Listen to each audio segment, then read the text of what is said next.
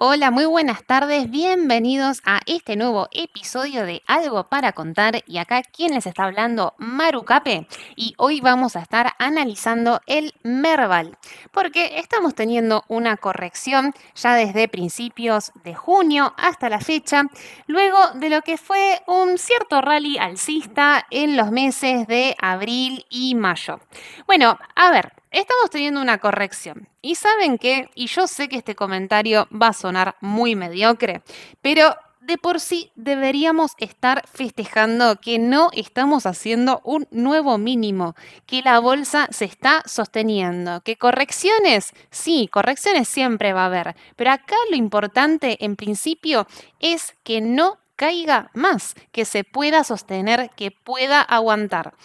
Hoy en día, el Merval, no podemos estar esperando una gran tendencia alcista porque a ver, básicamente no lo está. Cuando uno está mirando un gráfico y sobre todo cuando lo miramos con una mirada más de mediano plazo, que yo siempre insisto, veamos el Merval en dólares, bueno, ¿qué es lo que podemos observar?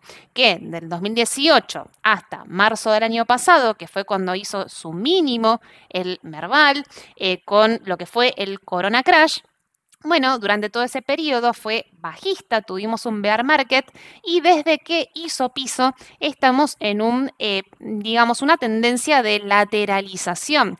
O sea que hoy lo mejor que podemos estar esperando es que esta etapa de lateralización sea una etapa de acumulación y que posteriormente, en el mejor de los casos, vendrá la tendencia alcista principal. Pero hasta el momento no está, la tendencia principal no es alcista.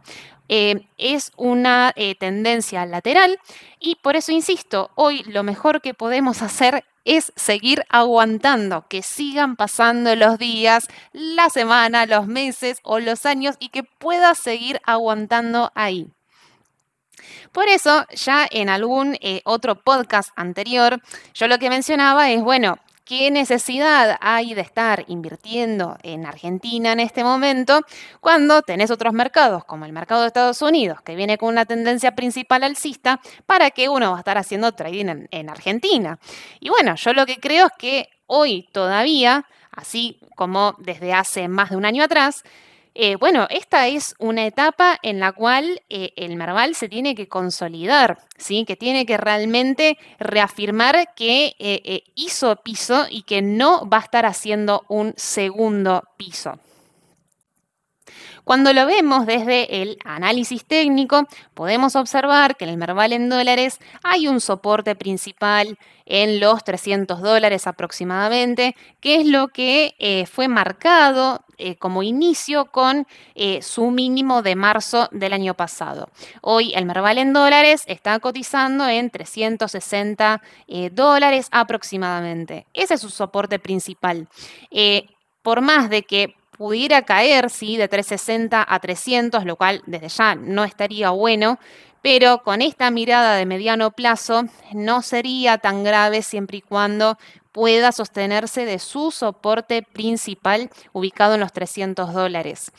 Y eh, cuando hablamos del Merval en pesos, acá sí eh, podemos decir que en estos momentos está eh, tocando lo que yo considero como su soporte principal, porque hay una línea que eh, jugó como resistencia de lo que fue el megáfono desde el 2018. Todo este bear market, cuando eh, lo vemos en el Merval en pesos, eh, estuvo atrapada en esa figura. Y desde este año esa resistencia fue quebrada y hoy está actuando como soporte. y sí, esa línea es muy importante que no se pierda. Por eso, em, así como comenzaba en el día de hoy hablando de esta corrección y tratando de ver lo positivo dentro de lo negativo, bueno, que en esta corrección que estuvimos teniendo y sobre todo estos últimos días que hubo caídas fuertes del mercado, bueno, sirvieron para testear esta línea que te menciono. Con cada una de estas caídas, eh, el Merval pudo eh, reconocer como soporte la eh, línea señalada. Así que bueno, esto sí es algo a tener muy en cuenta y desde ya preocuparnos muchísimo en el caso de que pudiera quebrarlo a la baja.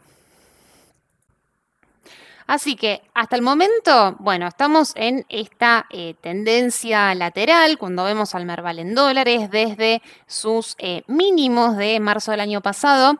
Pero claro, como toda tendencia, en algún momento va a tener que definirse, ¿no? Entonces, eh, bueno, después de este periodo lateral habrá que ver si comienza entonces una tendencia principal alcista eh, o no, o si eh, lamentablemente podemos llegar a tener, eh, bueno, que esta tendencia bajista que ya viene desde el 2018, que continúa y que, bueno, que simplemente esta lateralización que estamos teniendo ahora fue un respiro de más de un año y que esto va a seguir cayendo. Bueno, a ver, creo que a priori, si tuviéramos que pensar que dentro de poco la tendencia eh, se tenga que confirmar, bueno, si vemos que eh, drivers están, digamos, dentro de nuestro radar, porque por supuesto pueden ocurrir cosas que no nos esperamos, pero dentro de lo esperado, bueno, ¿qué es lo peor que podría ocurrir? Que este dólar que se está empezando a mover con cierta preocupación en estos últimos meses, bueno, que no se pueda controlar y que haya algún tipo de overshooting con el dólar. Bueno, si eso pasara, sí, desde ya afectaría muy, pero muy negativamente a la bolsa. Por el momento viene subiendo, sí, todos los días prácticamente es como que está teniendo esta suba el dólar contado con liquidación pero viene, eh, digamos, a paso constante, pero no con demasiada prisa. ¿sí? Si de repente vemos eh, mucha prisa eh, por la subida del dólar, por eso si se llegara a dar un overshooting, bueno, ahí sí es para preocuparse.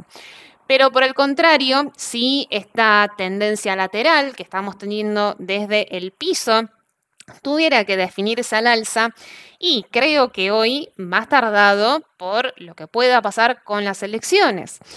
Sí, em, digamos, hay altas chances de que entonces pudiera ganar eh, la oposición, que es lo que está, bueno, desde ya buscando el mercado.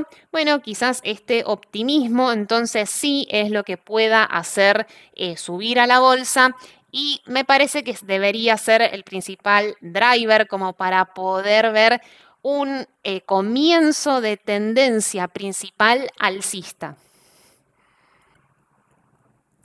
Bueno, este es el análisis eh, por el día de hoy.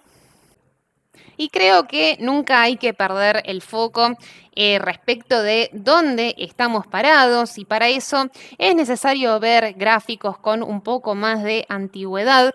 Y también es muy importante tratar de analizar los gráficos de la manera más objetiva posible y dar siempre la posibilidad a que pueda ocurrir cualquier cosa, ¿sí? que, no, eh, que no nos ceguemos ni por el optimismo ni por el pesimismo.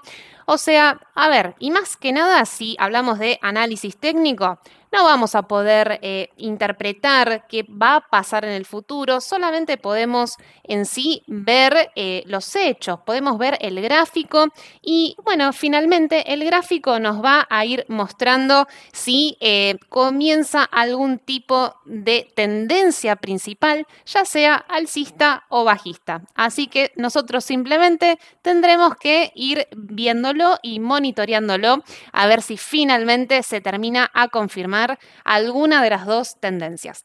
Bueno, te mando un gran saludo y nos vamos a encontrar en el próximo podcast. Chau, chau.